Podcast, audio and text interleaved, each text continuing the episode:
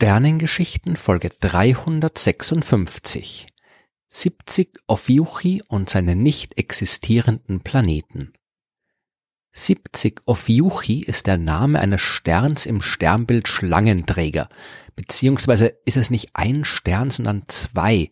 Es handelt sich um ein Doppelsternsystem, das mit einer Distanz von 16,6 Lichtjahren durchaus noch zur Nachbarschaft des Sonnensystems gezählt werden kann. Mit bloßem Auge kann man aber nicht erkennen, dass es sich um zwei Sterne handelt. Da sieht man nur einen mäßig hellen Stern am Himmel. Genauer hingesehen hat als erster der britische Astronom Wilhelm Herschel im 18. Jahrhundert. Der war mit seinem großen Teleskop auf der Suche nach Doppelsternen und 70 Ophiuchi war ein lohnendes Ziel. Vor allem deswegen, weil Herschel dann zeigen konnte, dass die beiden Sterne tatsächlich durch die Gravitationskraft, die sie aufeinander ausüben, zusammengehalten werden und nicht einfach nur zufällig am Himmel nebeneinander erscheinen. Die Gravitationstheorie von Isaac Newton, die war damals ja noch quasi neu, das war noch nicht so lange her, und es war durchaus relevant zu wissen, dass sich auch ferne Sterne an die Gesetze halten, die die Bewegung der Himmelskörper im Sonnensystem bestimmt. Heute wissen wir recht gut, was dort zu finden ist. Es handelt sich um zwei Sterne, die beide ein bisschen weniger Masse als unsere Sonne haben. 70 Ophiuchi A hat 90 Prozent der Sonnenmasse, 70 Ophiuchi B bringt's auf 70 Prozent. Die Größe der Sterne entspricht ebenfalls in etwa der unserer Sonne, ein bisschen kleiner sind sie. Beide Sterne sind aber deutlich kühler und leuchten deswegen auch viel schwächer als unsere Sonne. Der Abstand zwischen den Sternen beträgt 23,3 astronomische Einheiten. Das ist ein bisschen mehr als die Distanz zwischen Sonne und Uranus in unserem Sonnensystem. Das ist allerdings nur der mittlere Abstand. Die Bahn, auf der die beiden Sterne einander umkreisen, die ist nicht kreisförmig, sondern stark exzentrisch weswegen die sich mal näher und mal ferner sind. Die Minimaldistanz beträgt 11 astronomische Einheiten, die maximale Distanz 35 astronomische Einheiten. Oder anders gesagt, mal sind die beiden Sterne sich so nahe wie Sonne und Saturn, mal so fern wie die Sonne und Pluto.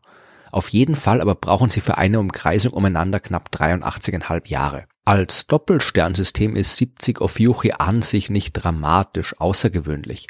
Einer der beiden Sterne ist ein sogenannter BY Draconis Stern, also ein Stern, der große Sternflecken besitzt, dunkle Stellen auf seiner Oberfläche und dadurch im Laufe einer Drehung um sich selbst seine Helligkeit ein bisschen verändert. Aber abgesehen davon handelt es sich um zwei ganz normale Sterne, die sich nicht besonders auffällig verhalten. Interessant ist aber das, was es dort nicht gibt, von dem man aber lange Zeit dachte, dass es dort zu finden ist, nämlich Planeten. Diese Geschichte beginnt mit William Stephen Jacob. Der war der Sohn eines Pfarrers und wurde am 19. November 1813 in Somerset in England geboren. 1831 ist er dann als Landvermesser nach Indien gereist und hat sich dort dann quasi privat nebenbei eine kleine Sternwarte gebaut und den Himmel beobachtet. Dann hat er diverse Krankheiten hinter sich bringen müssen, ist in diverse andere Länder gereist, aber dann schließlich 1848 wieder zurück nach Indien gekommen und wurde dort Direktor des Observatoriums von Madras.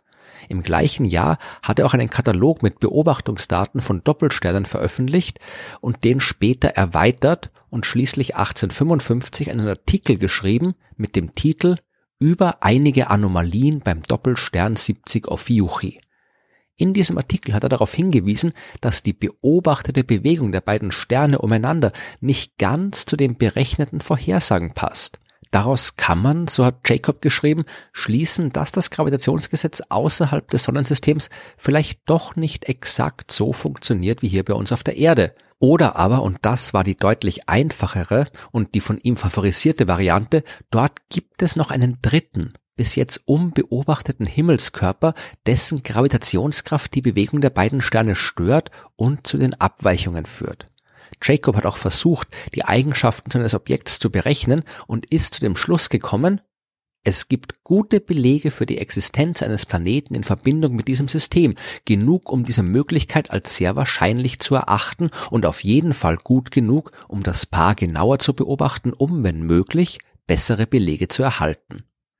Im gleichen Jahr hat Jacob auch einen Artikel veröffentlicht mit dem Titel ein paar Worte über die Vielfalt der Welten, und darin hat er nahegelegt, dass zumindest einige der bekannten Planeten bewohnt sein könnten und es nicht unwahrscheinlich wäre, dass das bei allen Planeten, die man kennt, der Fall ist. Bekannt waren damals aber nur die Planeten des Sonnensystems, und auch wenn es nach damaligem Wissensstand nicht völlig unplausibel war anzunehmen, dass es dort Leben gibt, wissen wir heute doch sehr gut, dass das nicht der Fall ist. Was die Planeten anderer Sterne angeht, war der Stand des Wissens im 19. Jahrhundert noch viel geringer. Man wusste damals ja noch nicht mal, wie Planeten entstehen und konnte überhaupt keine vernünftigen Aussagen darüber machen, wie wahrscheinlich es ist, dass andere Sterne auch Planeten haben oder gar daran denken, die zu finden. Aber, und da hat Jacob tatsächlich völlig recht, wenn es anderswo Planeten gibt, dann würden die mit ihrer Gravitationskraft den Stern, den sie umkreisen, zum Wackeln bringen, und das könnte man zumindest prinzipiell beobachten. Heute nennen wir die Methode, mit der Jacob die Belege für die Existenz des Planeten bei 70 Ophiuchi gefunden haben wollte, die Astrometrie-Methode. Und wir wissen, dass es nicht ganz so einfach ist, wie er sich das dachte.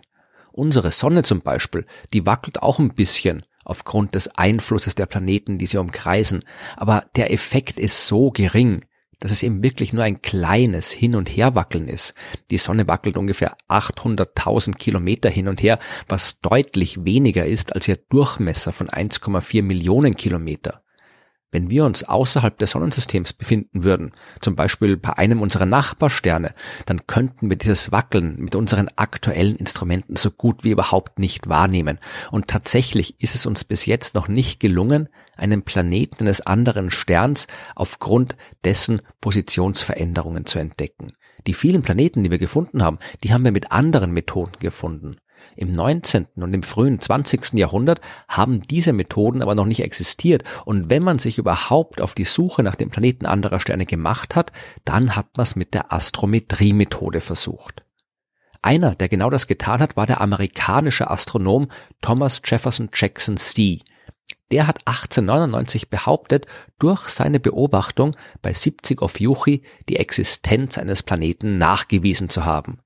Seine Kollegen waren allerdings nicht überzeugt. Ganz besonders nicht war das Forrest Ray Moulton, der war ein Doktorand von Sie.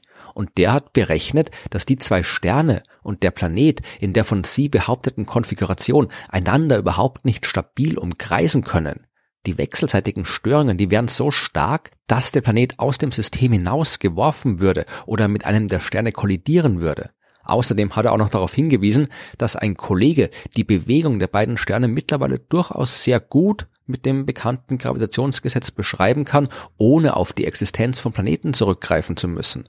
Denn die angeblichen Abweichungen, die waren mehr oder weniger ausschließlich auf ungenaue Beobachtungsdaten zurückzuführen.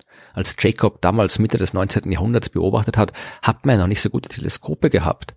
Und was den Fall von Sie angeht, waren die Abweichungen auch ein bisschen auf schlampige Arbeit zurückzuführen und vor allem auf das Wunschdenken von Sie denn der hat es mit der Realität überhaupt nicht so genau genommen. Er hat zwar als normaler Astronom angefangen, ist im Laufe der Zeit aber immer mehr zum Pseudowissenschaftler geworden.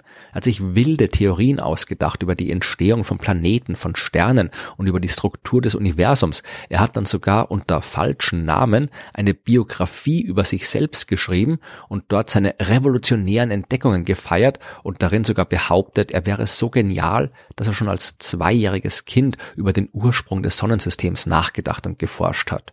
Dann hat er auch nochmal Streit mit Albert Einstein angefangen und eine sehr konfuse Theorie entwickelt, die die Relativitätstheorie widerlegen sollte. Thomas Jefferson Jackson C. ist 1962 gestorben, immer noch davon überzeugt, Recht zu haben und immer noch davon überzeugt, einer der besten Wissenschaftler aller Zeiten zu sein. Die angeblichen Planeten von 70 auf Juchi, die haben sich aber hartnäckig gehalten. 1943 haben auch niederländische Astronomen die Entdeckung von mindestens einem Planeten in diesem Doppelsternsystem veröffentlicht. Und auch hier hat man natürlich wieder genauer nachgeschaut und später nachgewiesen, dass die Entdeckung auf nicht ausreichend genaue Beobachtungsdaten zurückzuführen ist.